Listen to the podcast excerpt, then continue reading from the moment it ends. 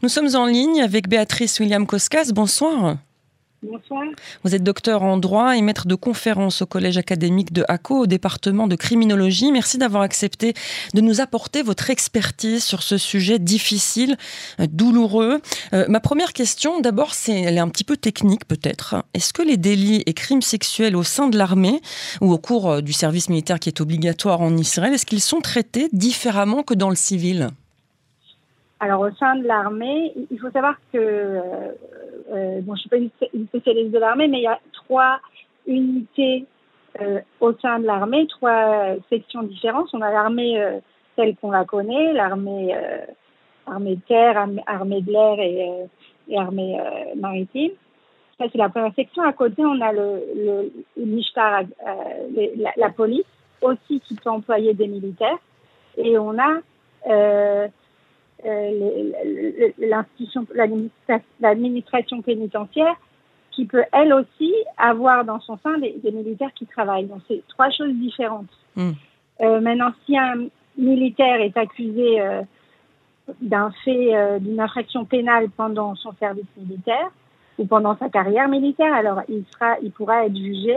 Il sera jugé par un tribunal, par le tribunal militaire, qui aura les mêmes les mêmes prérogatives qu'un tribunal civil euh, en ce qui concerne euh, le déroulement du jugement, l'enquête, etc. Hmm. Donc c'est un petit peu différent dans le sens où c'est pas le même tribunal, mais en tout cas le juge aura les mêmes prérogatives euh, que, que, dans le civil, si j'ai bien compris. Alors l'affaire, l'affaire, elle date pas d'aujourd'hui. Hein. Vous parlez de l'affaire. Alors dans l'affaire qu'on a entendue sur, dans l'administration pénitentiaire, mm-hmm. ça concerne pas du tout ça ne concerne pas du tout le, le tribunal militaire, puisqu'on on est à l'intérieur d'une prison. Mm. Et puis les accusés, ils ne sont pas, ils ne sont pas militaires. Les accusés, c'est euh, des terroristes. C'est l'administration de la prison. Et donc il y a trois, il y a trois niveaux. C'est une enquête où euh, où, euh, où, il y a trois euh, directions différentes, trois choses à vérifier. Tout d'abord, l'implication des terroristes dans, dans, dans les faits. Deuxièmement, l'application euh, du personnel pénitentiaire. Et troisièmement, euh, euh, aussi le rôle de, de l'administration pénitentiaire dans son ensemble. Hmm. Et pour ce qui est de l'aile euh, sécuritaire, c'est euh, quand même Tsahal qui gère, euh, sont des soldats en tout cas qui surveillent et peut-être qu'il y a l'officier l'officier militaire qui sera peut-être mis en cause. Ça devient évidemment une enquête à plusieurs niveaux, comme vous l'avez dit. Alors, cette affaire, elle date pas d'hier. Hein. Les, les, on, la connaît depuis 2018. Les faits se sont produits pour la plupart avant 2018. À partir de 2014, je crois. Voilà, exactement. Les premiers euh, les premières plaintes, en tout cas, datent de, enfin, datent de, n'y a pas longtemps, mais les faits remontent à 2014. Euh, il y a tout de même eu un passage devant un tribunal, euh, en tout cas où il y a eu une décision d'un non-lieu. C'est pas très clair dans cette affaire. Est-ce que vous pouvez nous éclaircir? Donc, avant l'enquête d'aujourd'hui, il y a déjà eu une enquête interne apparemment. Alors, je connais pas. Alors, sur cette enquête, enquête interne, j'ai moins de mmh, moins d'éléments. Mmh. Moins d'éléments. Je sais qu'aujourd'hui, il y a une enquête qui est, qui est, en train de se faire euh, dans les services de la Have euh, Arba Chaloche Chaloche, mmh. la Have 433. La Have, c'est un. C'est la police des polices, pour faire simple. C'est la police des polices, mais aussi il y a une section de police des, des de l'administration pénitentiaire. Et euh, donc, ils sont en train de vérifier les euh, euh, les différents témoignages des, euh, des personnes impliquées. Euh, donc il y, y, a, des confrontations qui, qui, qui sont en train d'être faites, euh, qui sont en train d'être euh, faites. Et, et, à partir de là, le dossier, quand il sera fini d'être d'être quand l'enquête de la police des polices, il n'y a pas que la police des polices dans cette affaire, comme je disais, comme je vous l'expliquais, il y a, y a d'un côté euh, les terroristes, mmh. de l'autre côté l'administration pénitentiaire. Donc l'enquête, euh, c'est deux enquêtes un peu qui s'embriquent l'un à l'autre. C'est l'enquête contre les terroristes qui est faite par la police, euh, par la police, euh, on peut dire la police judiciaire, et euh, l'enquête contre l'administration pénitentiaire qui est faite par le LAHAV Arba Chaloche. Mmh. Donc ces deux enquêtes sont, fait, sont dirigées. Puis ça ira vers le procureur de l'État qui décidera qui décidera de déposer un acte d'accusation ou non. S'il a assez d'éléments qui prouvent que l'infraction été les viols et les agressions sexuelles et, et ont été commis, donc à ce moment-là, ça, passera devant un tribunal. L'acte d'accusation sera passé devant un tribunal. Mais jusqu'à qu'on arrive à cette étape-là, il peut avoir beaucoup de choses qui peuvent changer. Euh, pour l'instant, ce que j'ai compris, c'est que euh, euh jusqu'à hier, les, les, terroristes clamaient son innocence. Aujourd'hui, j'ai entendu dire qu'il admet qu'il y a eu des relations sexuelles. donc, on voit bien que le dossier il évolue, mais il peut avoir aussi un moment, à un moment de, de l'enquête ou moment, quand le dossier arrivera devant le procureur, ils peuvent arriver à ce qu'on appelle un esdertiun, un une procédure de plaidé coupable, où il acceptera euh, sa culpabilité sur une partie de l'infraction et euh, il y aura une négociation de la peine. Mmh. Et là, ça peut, on peut, ça peut être compliqué pour les victimes. et, ça, c'est en ce qui concerne le terroriste qui est mis en cause. Il y en a au moins un qui est connu. Apparemment, c'est lui qui qui a perpétré le plus euh, euh, ce, qu'on lui reproche, mais l'autre niveau qui est celui euh, du service pénitentiaire et de la direction de la prison, là c'est autre chose. Là, il va être plus difficile. Là, c'est parole contre parole finalement. Et comment ça se passe dans ce genre de procédure quand il n'y a pas de preuves matérielles? Il y, a, un très gros problème, je pense, ça c'est mon avis personnel, hmm. en Israël euh, au sein euh, des services pénitentiaires, euh, c'est l'absence d'une institution supérieure qui va vérifier ce qui se passe à l'intérieur des services pénitentiaires. et il y a une absence de surveillance totale. Bon, alors il y a le LAV, Arba Chaloche Chaloche, mais même cette institution-là, elle est, elle est, elle est supposée euh, vérifier euh, les, les comportements et les infractions euh, des personnes du, de l'administration pénitentiaire, mais à l'intérieur de, de c'est quand même un organe qui est assez proche. Mm. Si vous voulez, c'est des, des institutions qui se ressemblent beaucoup et qui, et qui, qui se vérifient. Qui, il y a une, une, vérification, mais qui n'en est pas tout à fait une, mm. je pense. Et là, c'est un véritable problème. Et c'est pour ça, je pense que cette affaire n'a pas été révélée, euh, a été révélée si tard. Mm. Et euh, oui, c'est comme s'il y avait eu une auto, auto-vérification, en fait, c'est ça. Il n'y a pas de contrôle. Exactement. Et donc, euh, mm, mm. Exactement. L'absence totale de contrôle. Ou un contrôle qui est très, très partiel. Et je pense que la difficulté, elle vient de là. Et d'ailleurs, cette affaire, elle a été découverte dans le cadre d'une autre affaire qui n'a pas pu être caché.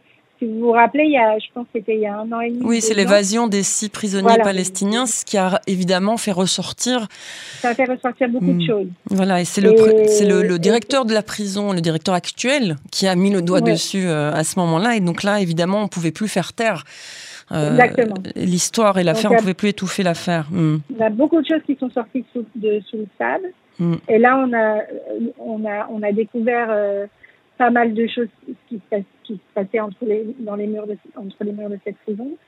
Et, euh, et c'est pour ça que c'est pour ça aussi, je pense que les victimes, euh, les, les militaires qui ont subi euh, ces abus, ont, eu la force de pouvoir parler parce que je pense qu'elles, qu'elles, euh, je sais pas, j'ai pas. Oui, vous n'avez pas rencontré je, évidemment. Hmm. Je peux supposer qu'elles Hmm. Euh, que leur silence était, entretenu parce qu'elles avaient peur euh, des conséquences. Quoi. Oui, parce que justement, j'allais vous dire, elles ont mis beaucoup de temps à témoigner, à porter plainte, etc. Et c'est en fait euh, sans doute euh, grâce à cette enquête euh, menée sur l'évasion des six terroristes palestiniens et le fait que ça, soit sorti au cours de l'audition du directeur qu'elles ont pris leur courage à deux mains, en tout cas pour s'exprimer dans les médias et pour porter plainte. C'est quelque chose de, on va dire, d'habituel que les victimes de d'agression sexuelle ou de viol mettent du temps à porter plainte? Je vais vous dire une citation de la Torah qui, qui parle du, du viol comme un meurtre de l'âme. Mm. Et euh, c'est vraiment considéré, euh, c'est souvent vécu comme une atteinte, euh, une atteinte euh, très profonde sur la personne. Et chaque victime a, une, a une manière de réagir, une manière de d'intégrer ce qu'elle a vécu, et elle a besoin de temps. Et donc on peut pas il y a des études qui ont été faites pour, euh, pour, vérifier, pour voir combien de temps une victime, euh, en général, se tourne pour porter plainte. Euh, mais euh, ça peut prendre beaucoup de temps, ça peut prendre plusieurs années. Et d'ailleurs, le, le droit l'a compris dans plusieurs pays du monde. Il y a beaucoup de discussions en France aujourd'hui sur ça, en Israël aussi, euh, où, où on a prolongé la période de de, euh, prescription. Euh, mm. De, prescription, excusez-moi, j'avais le mot en hébreu. de, prescription, justement, pour pouvoir euh, permettre aux victimes d'avoir plus de temps pour porter plainte contre leur agresseur, surtout chez les mineurs, puisqu'aujourd'hui, un mineur qui a été agressé avant l'âge de 18 ans peut porter à 10 ans pour porter plainte, jusqu'à l'âge de 28 ans, et même plus quand c'est dans le cadre familial. Hmm. On peut aller même jusqu'à 20 ans dans le cadre familial. Euh, donc c'est euh, la justice et, le droit a compris qu'une que pour porter plainte ça prenait du temps et, et on peut pas savoir le temps. Il y a des personnes qui le feront jamais. Il y a beaucoup de personnes qui portent pas de plainte pour plein de raisons hmm. parce que c'est trop dur psychologiquement d'affronter la justice, d'affronter l'agresseur. Elles peuvent pas euh, revivre ça et pour elles ça peut être euh, euh, dans, dans, certains cas, ça a été même fatal. Hmm. Euh, donc, euh, elle, elle, décide de ne pas s'affronter, s'affronter à, Oui, c'est comme revivre encore. voilà. Revivre et puis revoir hmm. l'agresseur. Et puis, hmm. il faut savoir que plus de 80% des cas sont fermés. plus et quand ils sont, ils sont pas fermés, il y a plus de 77% des cas. Ça, c'est les chiffres de la partie de, du parquet israélien qui se termine en plaidé coupable. Donc c'est une expérience qui peut être très très dure à vivre pour la victime. Et beaucoup d'entre elles décident de ne pas porter plainte. Et si elles portent plainte, c'est euh, avec euh, des fois il faut plusieurs années, même des fois plusieurs dizaines d'années pour qu'elles prennent leur courage et qu'elles décident de, de, de, se lancer et de porter plainte. Mmh. On, on, voit beaucoup par contre quand une personne, une victime euh, se lance dans le processus. Si une personne a subi la même chose par le même agresseur, elle aura peut-être plus de courage de, de, se lancer après une autre personne. Donc, on a vu beaucoup dans beaucoup d'affaires, par exemple dans l'affaire de Castel, de Castiel, euh, qui là qui vient d'être libéré d'ailleurs. Mm. Euh, euh, que un témoignage en entraîne une autre, un autre témoignage, parce que ça, donne du courage, effectivement. Ça peut, ça peut donner du courage que la personne qui, a, que, qui peuvent avoir peut-être mm. euh, un avocat qui les conseille ensemble, qui peuvent être accompagnés, ils savent qu'ils sont pas, ils n'ont pas vécu seuls cette expérience, a d'autres personnes ont vécu la même chose et ils peuvent se soutenir l'un à l'autre. Et euh, là, alors, et on voit, je pense aussi dans l'histoire, euh, dans cette histoire à la prison, que euh, la première victime qui a révélé son, les, les faits, euh, a été suivi par d'autres témoignages. Mm. Effectivement. Et après, il y a eu le témoignage sur le viol, et là, ça a aussi été suivi par un deuxième témoignage. Et en, Exactement. En espérant qu'il n'y en ait pas plus, mais en général, dans ce genre d'affaires, euh, Béatrice William Koskas, malheureusement, on se rend bien compte. Je me permets, c'est Koskas William. C'est Koskas William. Très bien, c'est noté, Béatrice Koskas William. Euh, donc, je disais que souvent, dans ce genre d'affaires, on ne s'arrête pas à un ou deux, malheureusement, faits, et Et malheureusement, il y en a d'autres qui suivent. Une dernière question. Est-ce qu'au moment où l'affaire a été révélée, alors 2018, mais aussi l'année dernière, au moment de l'enquête sur l'évasion, est-ce que vous avez été surprise par l'ampleur de ce système? Alors, on va rester au conditionnel puisque ça n'a pas encore été jugé, mais l'ampleur de ce système qui aurait pris place dans cette prison de Gilboa euh, peut-être pas surprise parce qu'on entend beaucoup, beaucoup de choses dans beaucoup d'endroits ces dernières années. Et euh, c'est une bonne chose que le, secret comme ça se lève sur, euh, sur ces affaires très graves. par contre, une question me revient souvent et je pense qu'il faudrait vraiment, vraiment que les institutions fassent quelque chose. C'est ce que je disais tout à l'heure, c'est l'absence de contrôle à l'intérieur des institutions. Alors ça peut être euh, l'administration pénitentiaire, comme on le voit aujourd'hui, mais ça c'est aussi le, le, ministère de l'Éducation, les hôpitaux, hmm. euh, où, euh, où il y a très peu de, de moyens pour, pour mettre en cause, pour, pour vérifier la responsabilité des institutions. On, on, a vu aussi qu'il y avait des, des, agressions sexuelles à l'intérieur des écoles. quelle est la responsabilité des écoles elles-mêmes? Comment est-ce qu'elle aussi devrait passer devant la justice Est-ce qu'il devrait avoir un niveau de surveillance à l'intérieur euh, des écoles ou, de toute institution étatique pour, euh, surveiller euh, ces faits? Je pense que là, il y a une grande lacune et il y a beaucoup, beaucoup de travail à faire ce point-là. C'est toujours la question euh, du contrôle hein, de ces institutions euh, et, c'est le manque euh, selon vous et c'est là qu'il va falloir sans doute que l'État d'Israël améliore la situation. Hmm. Ça serait même une prévention parce que je suppose que s'il y avait une véritable, véritable surveillance, un véritable contrôle d'une personne qui serait habilitée à voir ce qui se passe uniquement dans ce domaine, hmm. je pense que je, je pourrais pas peut-être que ça serait passé, mais pas dans ces proportions. Effectivement. Je pense. Et en tout cas, pas sur la durée. Non.